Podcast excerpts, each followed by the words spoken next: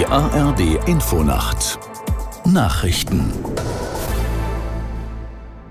um 5 Uhr mit Olaf Knapp.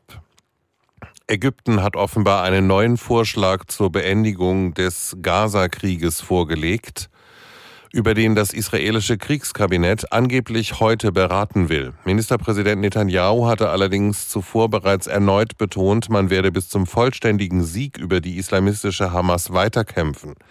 Aus der Nachrichtenredaktion Britta Geldschläger. Laut einem saudischen Fernsehsender sieht der ägyptische Vorschlag die Beendigung des Krieges in mehreren Stufen vor.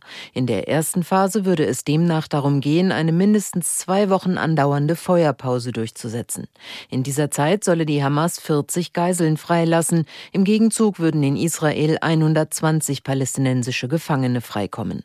Danach solle es um einen Dialog unter der Schirmherrschaft Ägyptens gehen. Eine dritte Phase sehe dann einen vollständigen Waffenstillstand und ein umfassendes umfassendes Abkommen zum Austausch von Geiseln und Gefangenen vor. Das Oberhaupt der Katholiken im Heiligen Land, Kardinal Pizzaballa, hat in Bethlehem ein Ende des Nahostkriegs und einen Neubeginn des Dialogs zwischen Israelis und Palästinensern gefordert. Der lateinische Patriarch von Jerusalem appellierte in seiner Weihnachtspredigt an die Mächtigen der Welt, gerechte und endgültige Lösungen für die Völker des Nahen Ostens zu finden. In der Tragödie dieses Augenblicks bleibe keine Zeit, sich auf Taktiken zu beschränken, sagte er in der Geburtskirche im Westjordanland. Die dänische Reederei Maersk erwägt, bald wieder Container auf dem Seeweg durch das Rote Meer zu transportieren. Der Konzern erklärte, man habe die Bestätigung erhalten, dass die Initiative zur Sicherung der Handelsschifffahrt dort greife.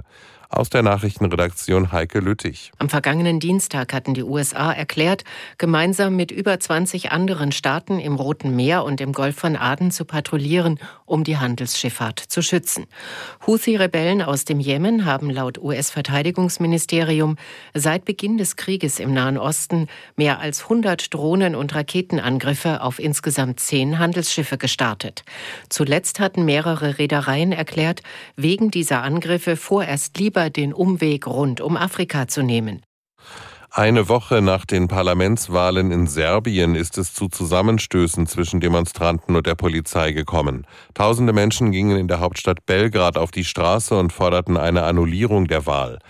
Die Polizei setzte Pfefferspray ein. Eine internationale Wahlbeobachtungsmission hatte erklärt, die Partei von Präsident Vucic habe sich durch Unregelmäßigkeiten bei der Stimmabgabe einen unfairen Vorteil verschafft. Das waren die Nachrichten. Das Wetter in Deutschland am Tage Niederschläge im Süden aufgelockert, oft trocken 7 bis 14 Grad. Es ist 5 Uhr 3.